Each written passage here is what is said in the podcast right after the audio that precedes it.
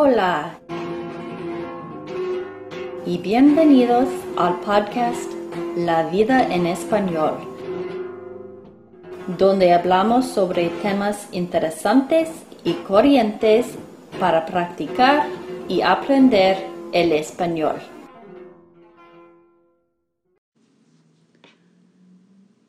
Hola, bienvenidos al podcast La vida en español. Me llamo Jenny y en este episodio y unos cuantos episodios que siguen este episodio, yo voy a leer un libro de unos de uno de mis autores cristianos favoritos, Max Lucado. El libro se llama Todo lo que Dios tiene para ti. Ojalá que lo disfruten. Vamos. ¿Es el ascenso un ascenso? He aprendido a vivir en todas y cada una de las circunstancias, tanto a quedar saciado como a pasar hambre, a tener de sobra como a sufrir escasez. Filipenses capítulo 4, versículo 12. La respuesta de Dios se encuentra en la primera parábola de las Escrituras. Mucho antes de que los lectores de la Biblia reflexionasen sobre las historias del Hijo pródigo y del buen samaritano, ellos meditaban sobre las parábolas de los árboles. Jotán relataba la historia. Era hijo de Gedeón y único superviviente de una masacre que acabó con setenta hombres. Abimelech había autorizado la matanza. Su intención era terminar con cualquier persona que le impidiese acceder al trono. Jotán salió de su escondite el tiempo suficiente para dirigirse a los ciudadanos de Israel y relatarles esta historia. Un día los árboles salieron a ungir un rey para sí mismos. Y le dijeron al olivo, Reina sobre nosotros.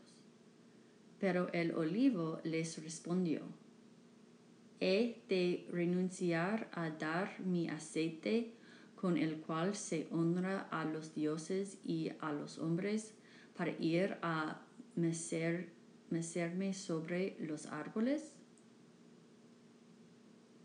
Después los árboles le dijeron a la higuera, Reina sobre nosotros. Pero la higuera les respondió, ¿He de renunciar a mi fruto tan bueno y dulce para ir a mecerme sobre los árboles? Luego los árboles le dijeron a la vid, Reina sobre nosotros. Pero la vid les respondió, He de renunciar a mi vino que alegra a los dioses y a los hombres para ir a mecerme sobre los árboles? Por último, todos los árboles le dijeron al espino, reina sobre nosotros. Pero el espino respondió a los árboles, si de veras quieren ungirme como su rey, vengan y refugíense bajo mi sombra. Pero si no, que salga fuego del espino y que consuma los cedros del Líbano. Jueces capítulo 9, versículos 8 a 15. A través de la parábola, Jotán advirtió a los israelitas sobre lo espinoso de Abimelech. A través de este relato, Dios nos advierte acerca de los ascensos que surgen a partir de la avaricia. Los árboles tientan al olivo, a la higuera y a la vid con una invitación a la sala del trono. Reina sobre nosotros. Uno tras uno rechaza la oferta. El olivo quiere seguir dando aceite. La higuera desea continuar produciendo higos y la vid quiere seguir uvas. Todos se niegan a pagar el precio de ser promovidos. Esas plantas están orgullosas de su misión. ¿Por qué abandonar la fertilidad? Al final, solo el espino acepta la oferta. Ten cuidado, la historia instruye. En su ambición por ser grande, uno puede perder lo que tiene de bueno. No todo profesor está capacitado para ser director. No todo carpintero tiene destreza como para dirigir a una cuadrilla. No todo músico es capaz de dirigir una orquesta. Puede ser que los ascensos promuevan a una persona fuera de su punto óptimo. Por anhelar más, podemos perder nuestro propósito. Si los árboles te ofrecen realeza, tú no tienes por qué aceptarla.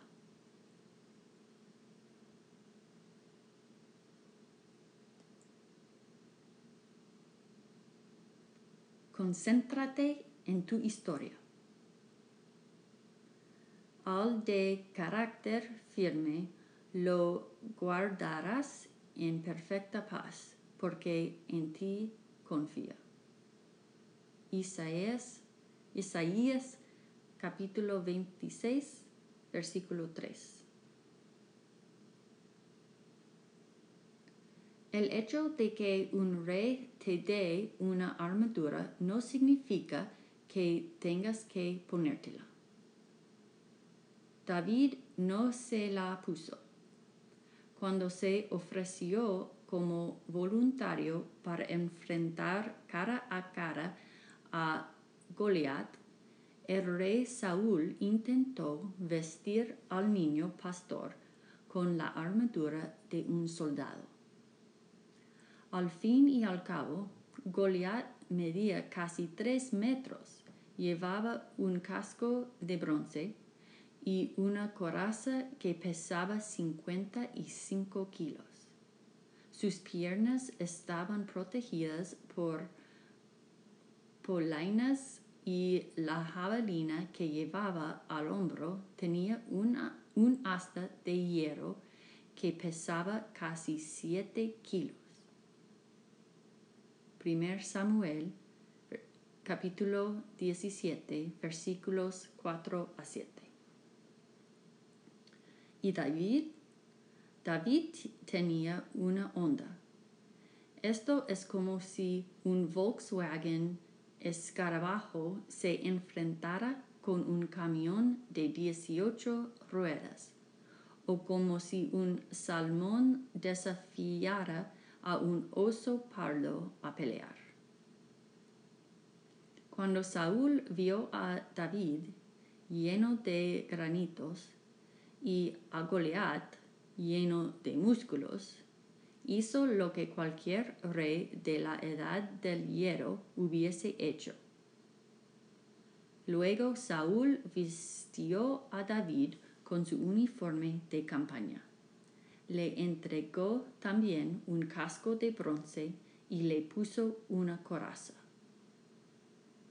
1 Samuel capítulo 17, versículo 38. Pero David se rehusó a usarla. Fíjate lo sabio que fue este joven. David se ciñó la espada sobre la armadura e intentó caminar, pero no pudo porque no estaba acostumbrado. No puede andar con todo esto, le dijo a Saúl. No estoy entrenado para ello. De modo que si se quitó todo aquello. Versículo 39. David rechazó la armadura, eligió sus piedras, le hizo una lobotomía al gigante y nos enseñó una gran lección. Lo que le queda bien a otros puede que no nos quede bien a nosotros. En realidad, lo que le queda bien al rey puede que no sea de tu talla. El que alguien te entregue una armadura no significa que tengas que ponértela. Solo porque alguien te dé un consejo, un puesto de trabajo o un ascenso, no quiere decir que tengas que aceptarlo. Deja que tu singularidad defina la trayectoria de tu vida. Examina tus dones. Conoce tus virtudes. Nadie tenga un concepto de sí, de sí más alto que el que debe tener. Romanos capítulo 12, versículo 3. Cuando alguien intenta sacarte de un punto óptimo, responde con esta refutación. Esta es mi historia y voy a concentrarme en ella. No le hagas caso a la avaricia. La avaricia es una mala consejera. Ella le dice a las higueras que no den higos, a los olivos que no den aceite, a las vides que no den uvas. No la consultes. Manténganse, libres del amor al dinero y conténtense con lo que tienen. Hebreos capítulo 13, versículo 5. ¿No es mejor tener un trabajo adecuado con una paga un poco menor que el empleo incorrecto con una remuneración más alta? Más vale tener poco con temor del Señor que muchas riquezas con grandes angustias. Proverbios capítulo 15, versículo 16. Como dice un proverbio japonés, aun cuando duermas en una alcoba de mil esteras, solo puedes dormir en una estera.